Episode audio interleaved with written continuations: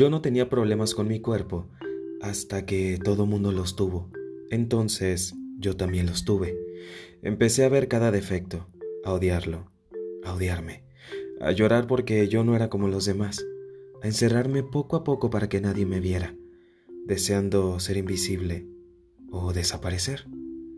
Hoy quiero hablarte de mi cuerpo, de las dietas y la necesidad extrema de la gente de opinar sobre la apariencia de los demás. Yo soy Carlos Lacos y pues eso, pues nada. Comenzamos.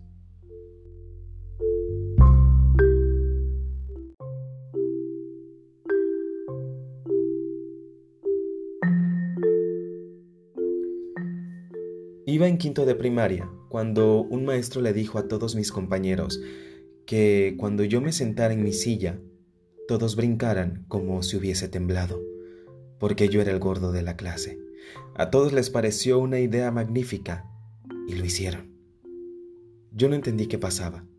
Por fortuna tengo una mamá que es una fiera, se lo conté, y ella supo qué es lo que querían hacer, avergonzarme de mí mismo. Al día siguiente se armó una pequeña guerra mundial en la 18 de marzo. El cabrón del maestro murió de un infarto. Me enteré muchos años después. Y a ver, no le deseo el mal a nadie, pero karma creo que le dicen. Murió flaco, pero viendo las cosas desde fuera, sano, sano, no estaba. Y es que hay una estrecha asociación con estar gordo y estar enfermo, estar flaco y estar sano, y no puede haber correlación más imprecisa que esa. Estoy gordo por muchas razones, médicas, emocionales, y ya hoy por hoy por decisión.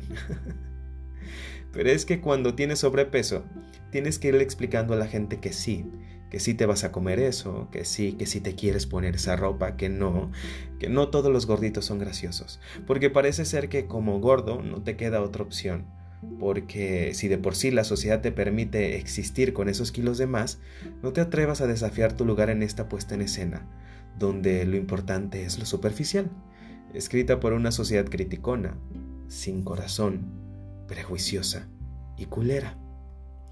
He hecho de todo para bajar de peso desde tomar productos milagro hasta dietas estrictas, otras no tanto, ejercicio.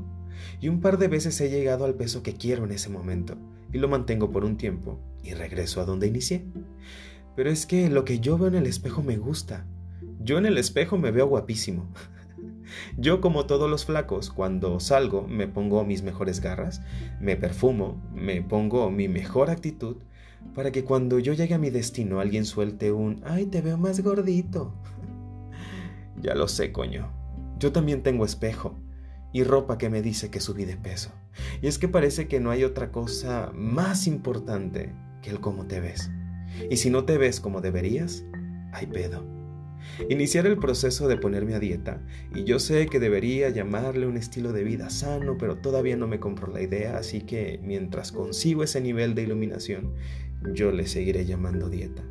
Entonces comenzar el proceso de ponerme a dieta para mí es dificilísimo.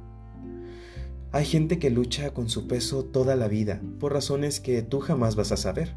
Así que cuando uno está a dieta y va a comer, lo último que quiere escuchar es que tú no subes de peso, o que tú bajas de peso súper rápido, o que tú tienes una prima que bajó de peso súper rápido haciendo no sé qué. Cuando me he puesto a dieta me han preguntado de todo. ¿Por qué estás gordo? Porque hasta ahora estás comiendo mucho, estás comiendo poco. Me han recordado que lo he intentado mil veces y creo que no hace falta decir que lo intentaré mil veces más si así lo quiero. Parece que cuando me estoy comiendo mi ensaladita, les estoy insultando y le estoy fallando a mi destino de ser gordo. Tú no sabes por lo que esa persona está pasando y tus palabras podrían destruir en segundos lo que le costó meses levantar.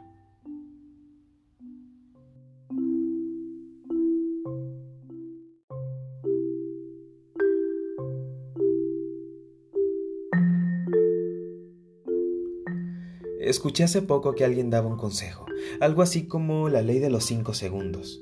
Si vas a señalar algo sobre la apariencia de una persona y esa persona no puede solucionarlo en cinco segundos, mejor no se lo digas. A ver si tengo un moco en la nariz, pues me lo dices y me lo quito, y en cinco segundos se habrá solucionado el asunto. Pero si le dices a alguien, te veo más gordo, en cinco segundos esa persona no va a bajar de peso para estar a la altura de tu vanidad, pero en ese mismo tiempo le hará sentir incómodo. En cinco segundos le habrás hecho mierda el momento. Y el asunto del peso es no más mi ejemplo, ¿eh? Pero a la gente le molesta todo. La altura, el color de piel, de ojos, el acento, las manos, la forma en que respiras. La gente se muere por querer tener un peso ideal. Un cuerpo como el que ven en la televisión.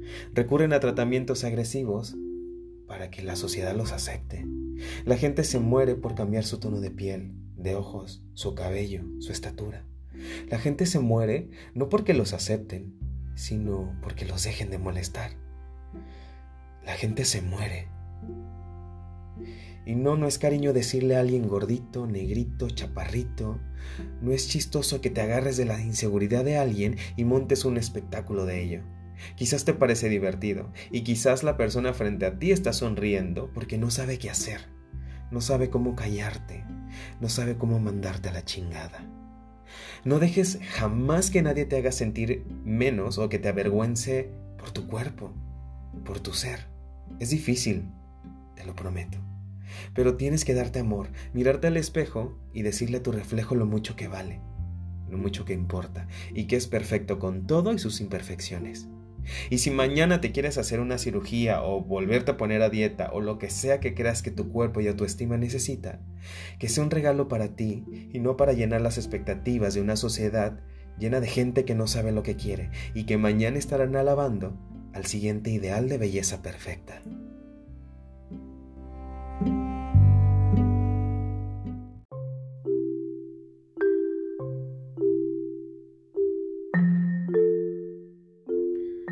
Hay que llenar el mundo de cosas bonitas. Con una frase pequeñita podrías alegrarle el día, o la semana, o la vida a alguien. Qué bonita tu playera, me encantan tus zapatos, ese color de cabello se te ve increíble, esos lentes están muy lindos.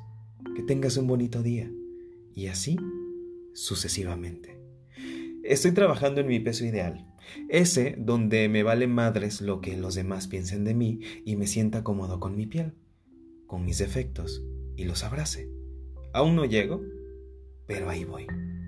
Hay que normalizar responder, cállate, nadie te preguntó pendejo, cuando alguien empiece a opinar sobre la apariencia de los demás.